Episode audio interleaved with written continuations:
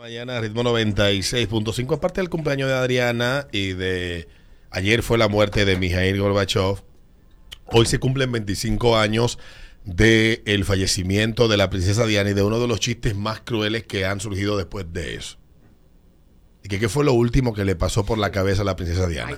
No lo repitan. La princesa Diana, una joven hermosa, Diana Spencer, de, de ahí de Gales, esa jovencita hermosa que fue la esposa y madre de los hijos del príncipe Carlos, hijo y heredero al trono de la reina Matusalén II. Que no va a heredar ningún trono, este paso. Matusalén, ya se está hablando de que William sea que herede la vaina. Sí, porque que ella va a dormir. Que él dé un paso al costado. Imagínate, ya Carlos tiene casi 70 años. y para lo que él tiene en la cabeza, mejor que ni llegue al trono. Entonces, eh, la señora Diana iba, eh, iba acompañada de su novio Dodi Al-Fayed, que su padre era un millonario egipcio, dueño de los almacenes Harrods y de una fortuna enorme en Londres. Y este caballero, todavía el papá conserva el apartamento intacto. Ah, Vi un reportaje del Canal 9 de Australia que hablaba de esto. O sea, estamos hablando 25 años y, el, hasta el vaso donde él bebió la última vez en el mismo sitio.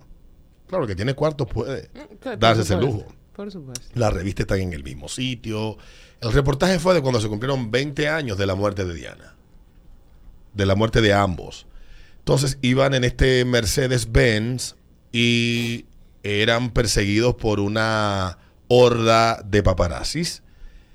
Esta muerte de Diana ha generado muchas conjeturas. Dicen que el MI6 habría estado detrás de su muerte, que no habrá sido un accidente, que el chofer del Mercedes que salvó su vida tenía un humo del diablo, que no pudo coordinar bien y eh, por el tipo de vehículo en el que iban, estamos hablando de un carro de, en la época era un, un vehículo, uno de los más seguros y más modernos, un Mercedes de última generación, era un carro que era 96, si no me equivoco.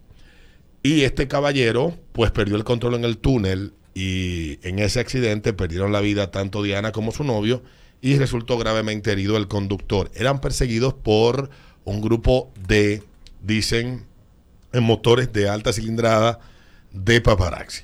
Abrió un debate doloroso esa semana de la muerte y luego del funeral de Diana de Gales. Eh, abrió eh, una conversación bastante dolorosa eh, que era hasta qué punto estaba la gente, estaba la prensa dispuesta a brindarle a la gente eh, aquello que buscaban en la intromisión de la vida privada de las estrellas y figuras importantes del jet set internacional que hasta eran capaces de provocarle la muerte. La llamaban la reina de los corazones. Sí. Diana de Gales era una mujer para quienes no vivieron ni conocieron ese tiempo donde ella fue esposa de el príncipe Carlos, lo que estábamos nacidos, recordamos a Diana. Diana se encargó de humanizar muchos temas, como el caso del VIH y, y el, impacto altísimo que tenía en los niños africanos cuando se hizo famosa aquella foto, ella cargando un niño contagiado de VIH en sus brazos, pues de, también abrió eh, muchos debates. Era queridísima, la llamaban la reina del pueblo. Su divorcio se anunció a, a eso de mediados de los 90 del príncipe Carlos. El príncipe Carlos desde el día uno metía mano durísimo con Camila. Camila son de esta vieja que dan un piquete y ponen loco a los tigres. Y Carlos se casó con ella porque tenía que cumplir con el sagrado deber de darle herederos a la vieja Matusalén.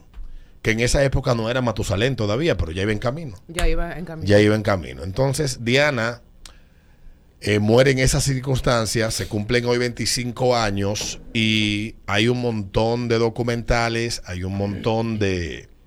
hay- creo que hay una película, si no me equivoco. Yo- o una serie de Netflix, algo así, es como así. Hay también ah, en estos días, miren, Diana, la prensa, por eso es que tenemos que revisar la, la- siempre lo que la prensa nos sirve con, eh, con Pinza. pinzas. Hay una entrevista que en el 95 que esa fue la que significó la debacle para Diana.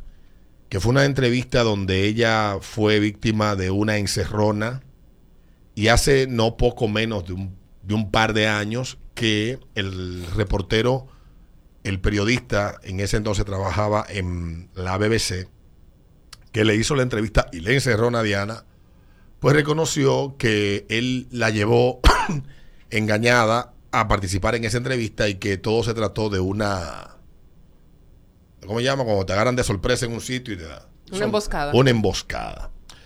Su hijo se refirió a ese aspecto, tocó el tema de la ética periodística, de cómo los medios en ese deseo eh, desmedido de explotar de forma amarillista los dramas de las personas a veces cruzan líneas que no deberían cruzar nunca. Y en el caso de Diana de Gales, eh, eso sucedió así. Todos disfrutábamos leer People en español, Vanity Vaina, eh, Hello, la revista Hola y todo lo que aparecía. Yo era un devorador de farándula y me hice experto en realeza en aquellos años leyendo toda esa Hola. mierda.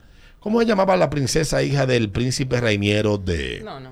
de Mónaco? No te puedo llamar más. que era un cuerazo que acabó con todo el mundo y tenía ese hombre más arriba el moño. Y otra cuñada. de- era una, una vaina aquella época, sí. Caliente. Había otra inglesa y una española y una francesa. O sea, yo me daba todos esos shows. Y uno, tal vez, consumiendo eso, hoy está en las redes sociales, pero antes eran las revistas del corazón, sí.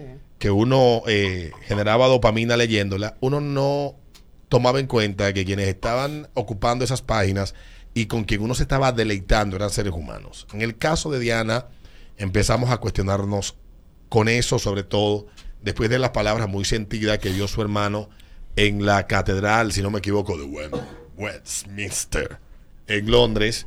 En los funerales de Diana, recuerdo que fue un sábado en la madrugada, yo tenía Sí. que ir a estudiar para eh, Infotec, que entraba a las 9 de la mañana, y me levanté de madrugada a las 4 para ver el, el, el- todo el proceso hasta llegar a la, a la catedral. Recuerdo, y creo que eso me impactó muchísimo, tanto a William como a, Ay, sí. a su hermano William, a William y a Henry, junto a su padre, caminando detrás del féretro de su madre, en ese trayecto hacia la catedral, en el funeral, y uno eh, pensaba, eran dos niños, Los niños. dos niños. William tenía, creo que, si no me equivoco, 15 o 13 años, y el otro no llegaba a 11, si no me equivoco. Eran dos niños.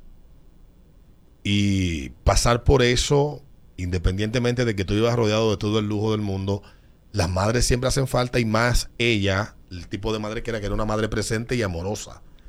Y eso, me imagino que dramáticamente la forma trágica y estar en el medio de esa tragedia marcó para toda la vida, no solamente por la pérdida, sino por todo lo que se dio en el proceso y lo que ha seguido pasando durante los últimos años, marcó a estos dos eh, muchachos. Así que Diana, que fue una mujer que no pasó como viento que no mueve hojarasca, como decía yo ayer, eh, hoy se cumplen 25 años de su muerte y todavía hoy nos seguimos preguntando hasta qué punto tiene la prensa y el público derecho a interferir en la vida de los, de los y las y les famosos.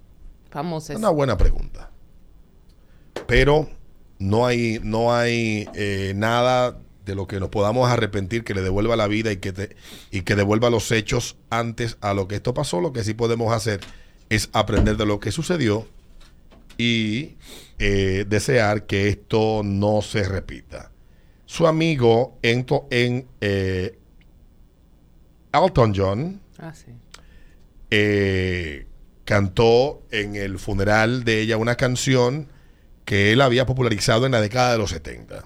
Era una de sus favoritas y él la tocó, eh, la cantó en vivo acompañado de un piano.